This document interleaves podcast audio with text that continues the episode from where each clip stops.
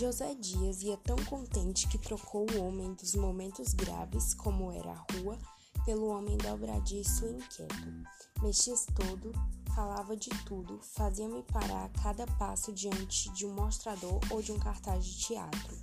Contava-me o enredo de algumas peças e recitava monólogos em verso.